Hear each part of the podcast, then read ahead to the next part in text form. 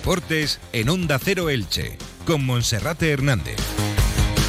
¿Qué tal están? Un saludo, muy buenas tardes. Llegamos a la 1 y 20, momento para comenzar con Radio Estadio Elche. Acaba de terminar la comparecencia de prensa del técnico del Elche Club de Fútbol, Sebastián Becasese, que dice que no puede entrar en la locura de los resultados y de lo que dice la tabla de clasificación, sino simplemente centrarse en el aprendizaje y en el desarrollo del camino. Y mañana asume que hay un encuentro muy complicado en el Estadio Carlos Tartiere frente al Real Oviedo. Además, con dudas de última hora, porque por ejemplo, Josan Fernández está con problemas físicos y los delanteros Borja Garcés y Sergio León no se encuentran al 100%, especialmente el delantero melillense, que esta semana ha estado dos días sin trabajar con el grupo. Por su parte, el Club Deportivo Eldense recibirá este sábado a las 2 del mediodía al Racing de Santander. Hoy termina el plazo para poder adquirir las entradas para el masivo desplazamiento al Estadio Carlos Belmonte frente al Albacete Balompié. Y como cada día, nuestro compañero Felipe Canal nos pondrá en orden toda la actualidad en la página polideportiva. Comenzamos. Entra en la nueva era de las energías renovables y del autoconsumo con la mayor garantía. En Electrofred ofrecemos un servicio integral llave en mano para la instalación de tus paneles solares, el estudio de viabilidad, asesoramiento, legalización y tramitación de las subvenciones vigentes. Empieza a generar y consumir tu propia energía con la garantía de Electrofred y sus 20 años en el sector. Infórmate en el teléfono 965 681 540 o en electrofred.com. Y como cada día comenzamos saludando a nuestro compañero Felipe Canals. Felipe, bienvenido, buenas tardes. Hola Monserrate, muy buenas. Y a continuación vamos a escuchar qué es lo que ha dicho hace escasos minutos el entrenador del Elche Club de Fútbol, Sebastián Becasese, que ha comparecido ante los medios de comunicación en rueda de prensa, una comparecencia que ha sido algo más corta de lo habitual, con unas respuestas más breves, el técnico más acelerado en sus manifestaciones, lo que no quiere decir para nada, ni mucho menos que esté nervioso. Hoy ha sido simplemente diferente y el entrenador pues sobre todo ha dicho que no puede entrar en la locura de perder un partido y que la gente comience de nuevo a tener dudas, que simplemente tiene que centrarse en el trayecto, en el camino, en la mejora y en el aprendizaje para que el Elche pueda recuperar su mejor versión. Ha recordado que la primera parte ante el Cartagena el pasado domingo fue excelente y en la segunda parte acontecieron circunstancias que al equipo le sobrevinieron y que por tanto no pudo recuperarse ante ellas. En segunda división ya se sabe que cualquier duelo es muy igualado y el primero puede caer ante el último o el Elche que venía al alza en las últimas jornadas y era el mejor en los siete partidos anteriores, pues cayó derrotado ante el que era colista, pero ahora toca remontar el vuelo y afrontar un duelo el de mañana en el Carlos Tartiere ante un Real Oviedo que en los últimos seis partidos como local únicamente ha perdido un encuentro. Por tanto, será un encuentro especialmente complicado. Quedan seis puntos antes de que termine el año 2023. Eh, tras el encuentro del 19 de diciembre, la plantilla se va a marchar de vacaciones, va a regresar al trabajo el miércoles 27 de diciembre y tendrá de descanso tanto el 31 de diciembre como el 1 de enero. Vamos a escuchar qué es lo que decía Sebastián Becasese del balance de la semana del grupo, de cómo se han repuesto tras esa derrota ante el Cartagena y cómo se presentan ante el duelo de mañana. Ya pasó, nosotros miramos para adelante, la verdad que hicimos un gran primer tiempo, excelente te diría, y después, bueno, el segundo tiempo no fue de acuerdo a lo que imaginábamos, eh, no jugamos nuestra mejor versión y pasó lo que pasó, pero ahora estamos pensando en Oviedo, tenemos las cosas claras, lo que queremos, con la claridad para saber que tenemos un partido complejo, duro, un rival que es muy sólido, el más sólido de local, hasta la fecha pasada junto a nosotros. Eh, que bueno, muy fuerte en casa, pero con una convicción terrible, tremenda en, este grupo, en estos futbolistas, en los que estén, porque realmente estamos terminando un semestre eh, que no hemos sabido reponer de cada adversidad y hemos podido definir un estilo. Así que eso es lo que nos sostiene entiendo la inmediatez y la urgencia que me manifestás, pero nosotros vamos partido a partido y esto se va a definir eh, mayo junio. Así que todo lo que pase en el medio es información, aprendizaje, crecimiento, para seguir creciendo y para seguir evolucionando. Así que a partir de ahí, todo lo que miramos son cosas positivas. Bueno, pues un Elche que no va a repetir equipo titular en el partido de mañana. Va a haber un cambio sobre todo en la banda derecha, donde Josan no va a estar de partida. Además, también hay que tener en cuenta que el Elche no tiene recambios naturales para esa banda derecha. En la izquierda está jugando Tete, Nico Fernández está actuando un poquito más adelantado y Mario Gaspar podría volver a su situación natural, a su puesto habitual, el de la banda derecha, no habitual en el Elche, pero sí en su carrera deportiva. Y si Mario Gaspar pasa al costado, Diego González completaría la línea defensiva junto con Pedro Vigas. Entrenador de Leche también confirmaba el plazo de vacaciones, había marcado un número de puntos que no se ha podido conseguir tras la derrota inesperada del pasado domingo ante el Cartagena y por tanto las vacaciones ya están marcadas. Después del partido del próximo martes, a partir del miércoles 20 de diciembre, primer día de vacaciones, habrá una semana y el día 27 la plantilla tendrá que regresar al trabajo. No, no, no, ya está definido. Era si obteníamos una cantidad de puntos en los últimos seis juegos, o no, no, no aconteció por el tema de, de la última derrota, así que eh, los futbolistas terminan el 19 y volvemos el 27 a, trabajar. Y también ese fue un mensaje, no se va nadie antes del 19 porque también una tendencia mundial esa, ¿no? Muchas veces las cabezas ya están pensando, sobre todo aquellos que no tienen continuidad o juegan menos, que, que es lo que se viene, entonces no es fácil. Le pasa a Elche, le pasa a todos los clubes del mundo. Eh, pero hemos hablado mucho de eso, ¿no? de tener gente muy, muy profesional, muy, muy comprometida hasta el último día, se juegue más, se juegue menos, le toque estar, no le toque estar, y eso lo tiene que mostrar en cada entrenamiento, porque somos profesionales y porque le dedicamos todo el tiempo a esta profesión hermosa que elegimos y porque también representamos un escudo que hay la emoción detrás de todo esto de una ciudad. Entonces hay que ser responsable con eso. Nosotros tenemos que darlo todo hasta el último día. Y después empezarán las vacaciones, no antes. Pues eso es muy importante porque, por ejemplo, el Elche tiene dos jugadores apercibidos, uno de ellos es argentino, Nico Fernández, el otro es Pedro Vigas y en alguna cabeza podría pasar que alguien no estos, pero en cualquier otro equipo, pues se forzas una quinta cartulina para adelantar las vacaciones, ¿no? Becasé se quiere que los jugadores lesionados, los que estén disponibles, los que estén sancionados, estén el próximo martes por la noche en el Martínez Valero, en el duelo ante el Club Deportivo Mirandés, y cuando termine ese partido, todos terminan su trabajo y se marchan de vacaciones, una medida pues muy destacada por parte del entrenador del Elche, Becasese. También se refería hoy al emparejamiento de los 16 de final de la Copa del Rey de Fútbol. El Elche se va a enfrentar al equipo más en forma del fútbol español español, al sorprendente Girona, líder en primera con dos puntos más que el Madrid, con siete más que Atlético y Fútbol Club Barcelona. Destacaba Sebastián Becasese que es una ilusión para él y para su equipo enfrentarse al líder de la liga, al que tratarán de derrotar a un partido. Recuerden que ese duelo será el sábado 6 de enero, día de Reyes, a las 6 de la tarde. Todavía no se ha aclarado si los abonados tendrán que pasar o no por taquilla. Si no se dicen lo contrario, sí que habrá que pagar. Y luego nos contará también Felipe Canals esa campaña de abonos para la segunda vuelta del campeonato. Antes escuchamos el balance del sorteo que hacía Becasese.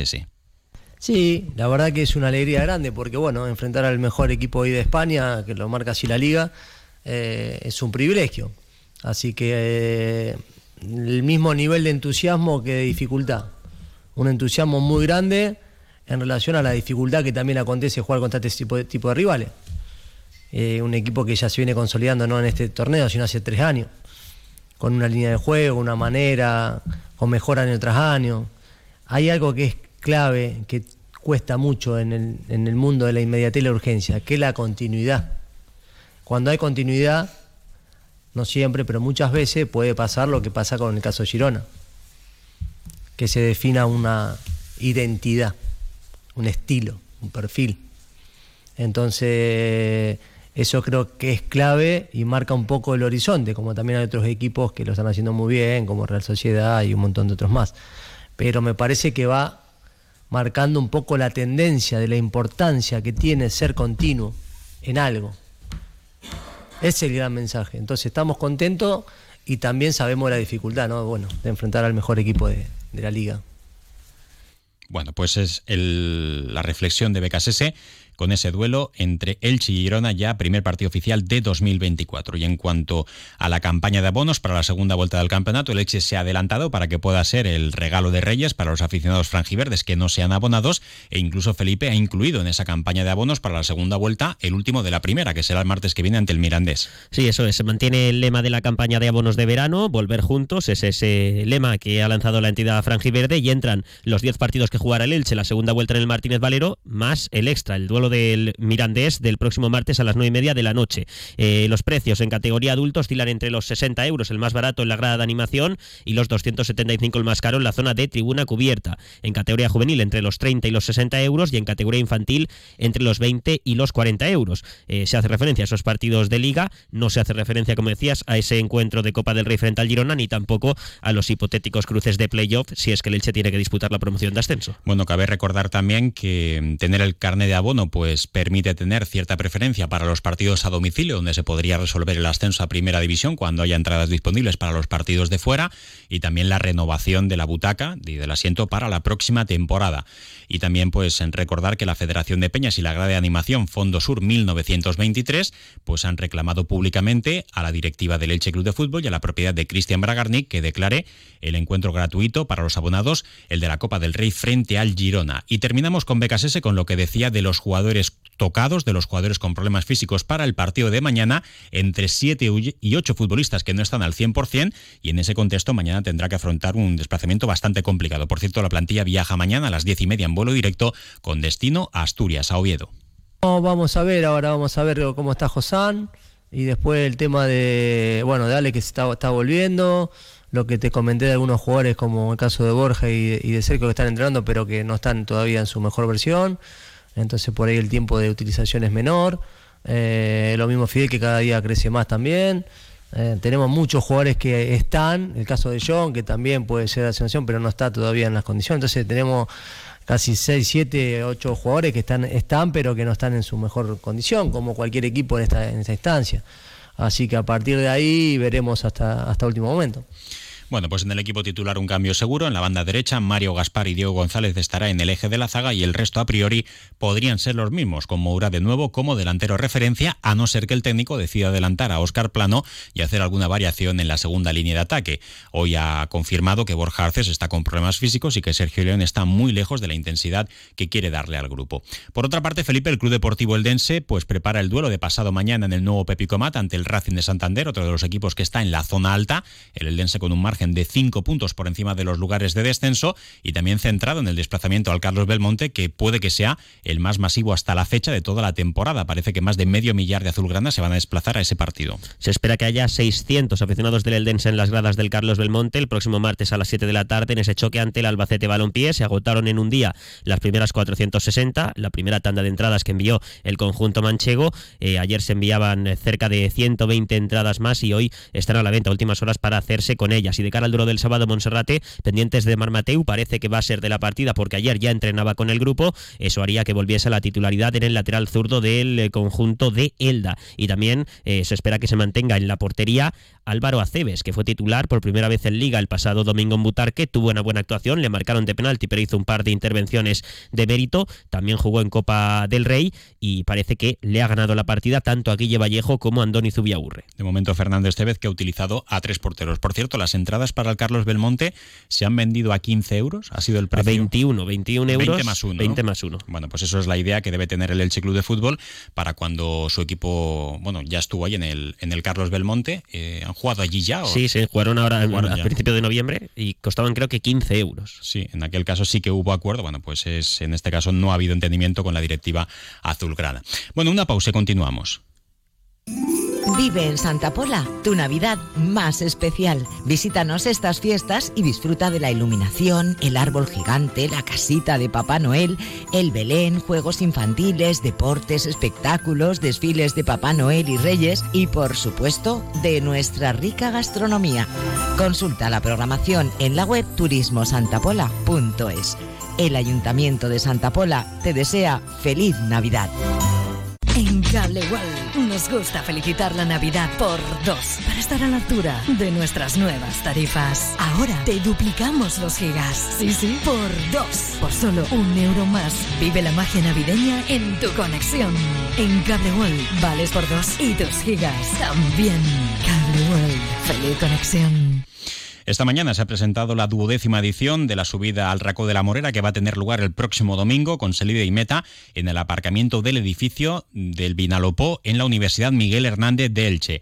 Récord de participación con 1.200 inscritos, de los que en torno a un millar son atletas, 150 eh, senderistas y unos 50 practicantes de marcha nórdica. Habrá una meta volante en el Alto del Caude, en el Racó de la Morera. Tendrán un jamón el primer chico y la primera chica, mientras que en la línea de meta los ganadores, tanto en una categoría como en la otra, tendrán tendrán 100 euros en metálico, así como también habrá premios para las diferentes edades y categorías. Y en natación también muchas noticias en Elche, Felipe. Y muy buenas porque la licitana Ángela Martínez sigue cosechando récords. En el Open de Andalucía celebrado en Málaga ha ganado las cuatro pruebas en las que ha participado. Medalla de oro en los 100 eh, metros libre, en los 200 libre, en los 400 libre y también en la de 800 metros libre. Está de dulce la ilicitana que estará eh, casi con total seguridad en los Juegos Olímpicos de París del próximo verano. Y también destacar que la próxima semana en Castellón se disputa la Copa de Clubes de Primera División de Natación y va a estar presente la sección de natación del Club de Tenis Elche, tanto con su equipo masculino como con el femenino. El objetivo, como siempre, el ascenso para volver a estar en la élite, en División de Honor.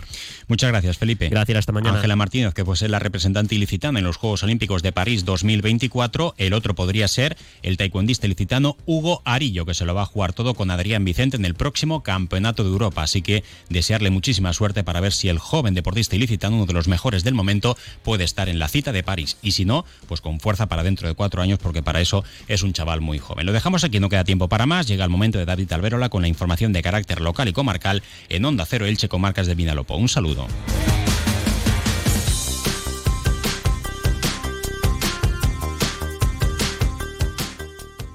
Existe una calidad que es reconocida por críticos y expertos que nos reconcilia con nuestra historia y nuestra gente. Las variedades, la singularidad de nuestros vinos Alicante DOP. Únete a esta historia. Desde 1510, Vinos Alicante Denominación Origen. Campaña FEADER, Unión Europea.